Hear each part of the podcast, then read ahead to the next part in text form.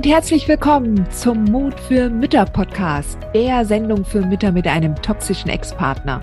Ich bin Heidi Duda, Buchautorin, Coach und Gründerin von Midlife Boom. Ich zeige dir Wege auf, wie du dem Gefühl der Hilflosigkeit im Alltag oder auch im Familiengericht Lebewohl sagen kannst und endlich wieder in deine Stärke kommst, damit du zum Leuchtturm für dein Kind wirst.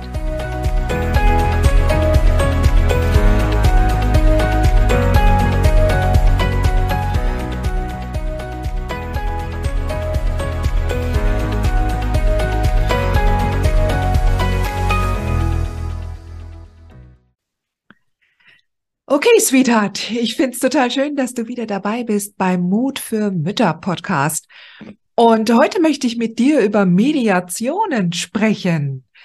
Und ähm, ja, unglaublich viele Mamas gehen oft noch kurz nach der Trennung ähm, in eine Mediation mit ihrem toxischen Ex-Partner. Ja, gerade wenn sich die Situation so verfahren hat und wichtige Entscheidungen anstehen, ja, und ähm, du nur denkst, oh Mann, ich möchte gern jetzt jemanden dabei haben, neutralen Dritten, der, der zwischen uns vermittelt und natürlich hoffen wir das, ja, dass der Dritte dann ähm, den Ex dann auch mit überzeugt, äh, dass die Einstellung, die wir haben, doch die bessere ist, ja, für das Kind, ja.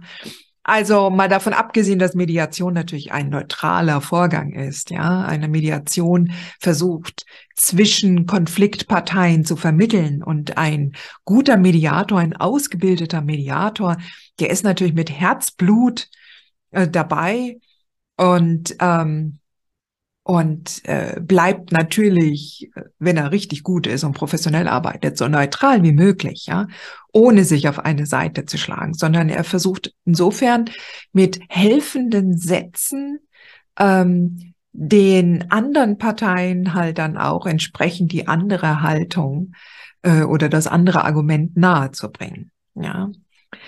Eine Mediation basiert allerdings auf einem ganz, ganz wichtigen Prinzip. Und zwar, dass beide Konfliktparteien verstehen, dass es jetzt auch darum geht, einen Kompromiss zu machen und dass aber auch beide so eine gewisse Grundhaltung haben, dass jeder entsprechend ein, ein, ein, eine wertvolle Position hat, ja, dass beide Positionen, also beide Parteien verstehen, ähm, dass es okay ist, eine eigene Meinung zu haben und jetzt aber gemeinsam auf eine Lösung hingearbeitet wird. So, und ähm, deshalb, also ich bin ein großer Fan von Mediation, absolut, ja. Und äh, falls du jetzt durch Zufall auf diesen Podcast gekommen bist und ähm, du hast eigentlich einen ganz normalen Ex, der jetzt nur vielleicht eine andere Meinung hat zu einem bestimmten Erziehungsthema, ja, aber ihr versteht euch unterm Strich auf der Basis noch gut und ihr kommt auch noch gut zurecht ähm, und könnt da einiges aushandeln. Und jetzt nur in diesem Thema seid ihr euch da uneins, dann geht in eine Mediation. Also wenn da das Grundsummen noch stimmt, ja, die, die Haltung, eine Haltung dahinter ist, dass du okay bist und dein Ex auch okay ist, dann mach das. Dann wirkt eine Mediation Wunder und kann ein, wunderbare, ein wunderbares Erlebnis sein. Anders verhält es sich, wenn dein Ex toxisch ist und sehr wahrscheinlich oder mutmaßlich eine narzisstische Persönlichkeitsstörung hat. Denn diese Menschen wollen gewinnen. Ja, und du weißt, du bist hier bei einem Mütter-Podcast. Ja, das heißt, ich spreche nur von narzisstischen Ex-Partnern, also narzisstischen Vätern und nicht von narzisstischen Müttern, die es natürlich auch gibt. Aber hier konzentriere ich mich der Einfachheit halber jetzt auf, ähm, auf die narzisstischen Kindsväter. Und hier zeichnet sich insbesondere das ab, dass diese Menschen halt kein Interesse haben, einen Kompromiss zu schließen. Sie wollen gewinnen. Ja, Sie sind stets in irgendeinem Wettstreit. Sie wollen höchstens überzeugen oder den Mediator auf ihre Seite bringen, um ähm, entsprechend äh, zu beweisen, dass sie im Recht sind. Ja. Und vor allen Dingen, man darf auch nicht außer Acht lassen, dass ähm, Narzissten äh, zum einen natürlich überhaupt kein Interesse haben, dass ein Konflikt beigelegt wird. Weil mit dem Konflikt, mit der Beilegung eines Konflikts würde ja auch die Energie nicht mehr geliefert werden, die sie brauchen. Ja. Also gerade durch dieses Gerangel, gerade durch dieses Ich hab Recht, nein, ich hab Recht, ich will das so, nein, ich will das so und du machst jetzt bitte schön, was ich will. Dadurch entsteht unglaublich viel Energie, welches die Narzissten natürlich für sich brauchen. Ja. Und deshalb macht das auch es extrem mühselig. Ja. Und falls du halt erhoffst, dass ein Mediator ähm, da dann entsprechend gegebenenfalls auch Zeuge ähm, ist für die Ungeheuerlichkeit, die dein Ex da von sich gibt, ja, ähm, das kann auch durchaus nicht passieren.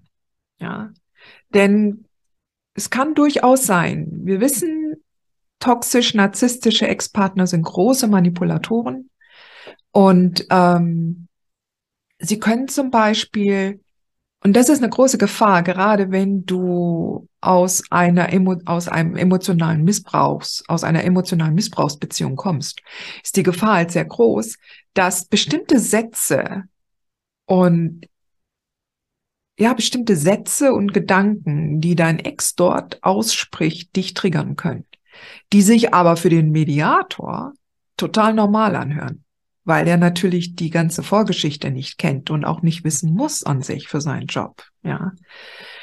Also, die große Gefahr mit einem narzisstischen Ex-Partner in einem Raum zu sitzen und dann zu erleben, wie dieser Mann dich da wieder kriegt mit seinen Sätzen oder mit seiner Aggression, mit seinem ganzen Gehabe, mit den Lügen, die hundertprozentig hochkommen werden, ja, wo du dich nur wunderst, wo du total baff bist, wie kommt er denn jetzt darauf, ja. Und du sitzt daneben und du wirst erleben, wie ein Mediator, wenn er professionell vorgeht, natürlich dem Ex seine Redezeit gibt und natürlich ihn wertschätzt, ihm zuhört, ja.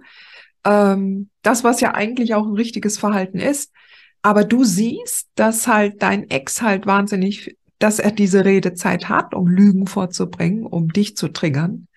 Und, ähm, und je nachdem, wie geheilt du schon aus dieser Beziehung herausgekommen bist, beziehungsweise was du schon in der Zwischenzeit an innerer Stärke hast aufbauen können nach der Trennung, kann es halt sein, dass eine Mediation dich tatsächlich eher zurückwirft. Ja, mental und emotional, dass du danach einfach fix und fertig bist. Und dann kommen noch andere Aspekte dazu, ja. Ähm, ein ganz wichtiger Aspekt ist sicherlich, dass wenn du in einer Mediation, und du willst natürlich auch mitarbeiten, Du bist offen, du bist transparent und du teilst natürlich dann auch viele Ideen und auch Argumente bringst du vor. Ja, und je nachdem, was du dann sagst, das kann natürlich dann auch alles von deinem Ex später gegen dich verwendet werden. Ja. Und, ähm, und nicht zuletzt sogar auf der Straße. Also angenommen, du gehst dann auch raus äh, vom Mediator und äh, dein Ex kommt dir dann äh, danach und stellt dich dann gleich auf der Straße noch zur Rede. Ja. Und das sind so Sachen, deshalb sage ich, mach's nicht. Mach keine Mediation mit deinem toxischen Ex. Mach's nicht. Schütze dich selbst. Du darfst dich selbst schützen. Ja.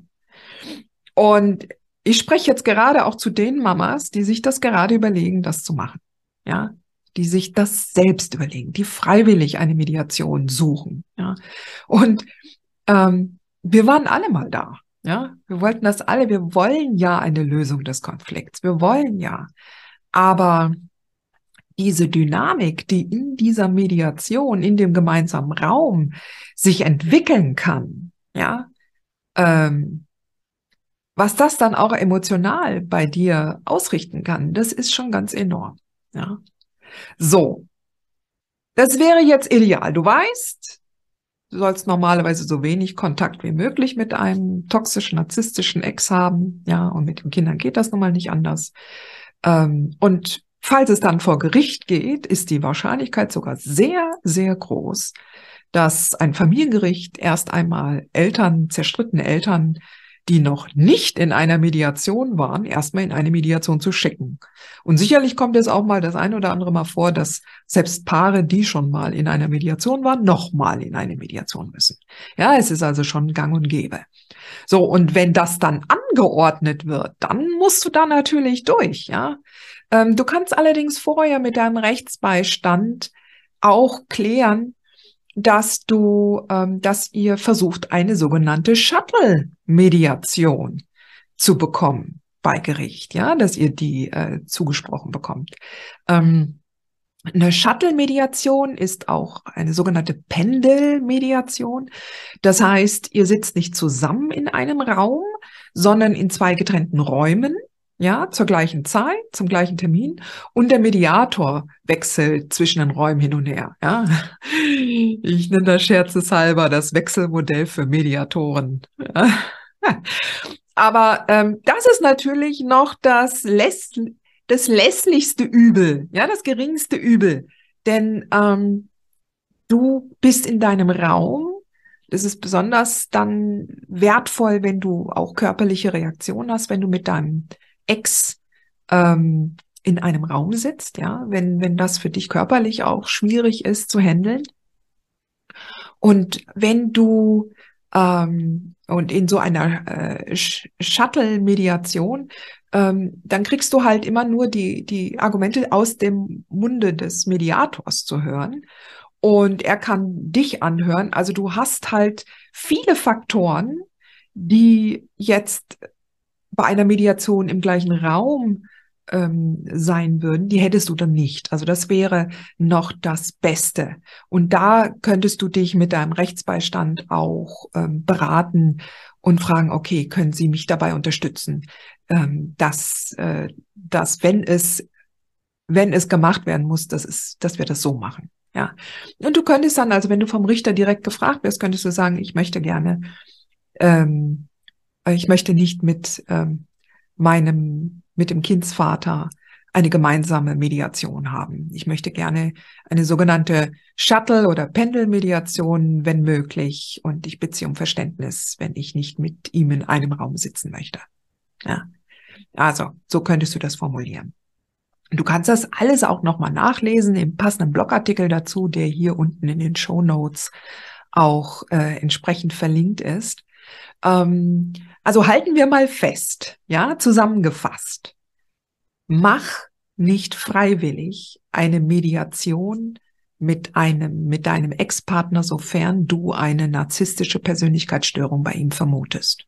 Wenn er das in seinem Verhalten dir gegenüber schon gezeigt hat. Wenn er dir schon die Hölle heiß gemacht hat. Ja.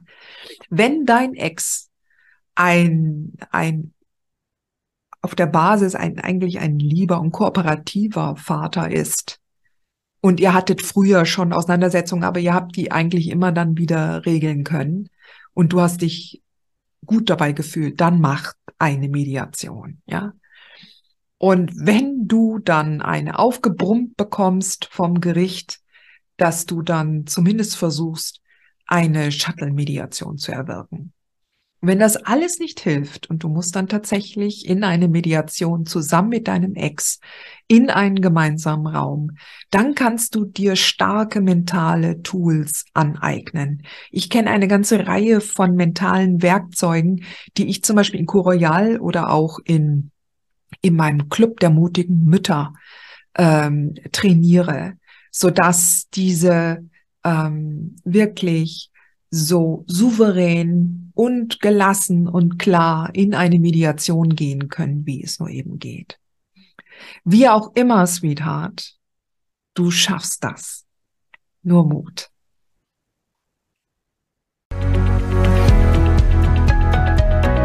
Hat dir diese Folge gefallen? Dann freue ich mich, wenn du diesen Kanal abonnierst, damit du auch keine neue Folge mehr verpasst. Und solltest du noch nicht den Mutmach Freitag abonniert haben, dann lade ich dich herzlich ein, das hier auch nachzuholen. Du findest in den Show Notes unten den Link dazu. Der Mutmach Freitag ist etwas ganz Besonderes. Jeden Freitag bekommst du dann in deine E-Mail-Inbox eine Information, wenn ich jetzt zum Beispiel einen neuen Blogartikel geschrieben habe. Oder du erfährst weitere hilfreiche Tipps und Werkzeuge, die das Wochenende für dich einläuten. Ich freue mich, wenn du mitmachst und wünsche dir noch einen wunderschönen Tag.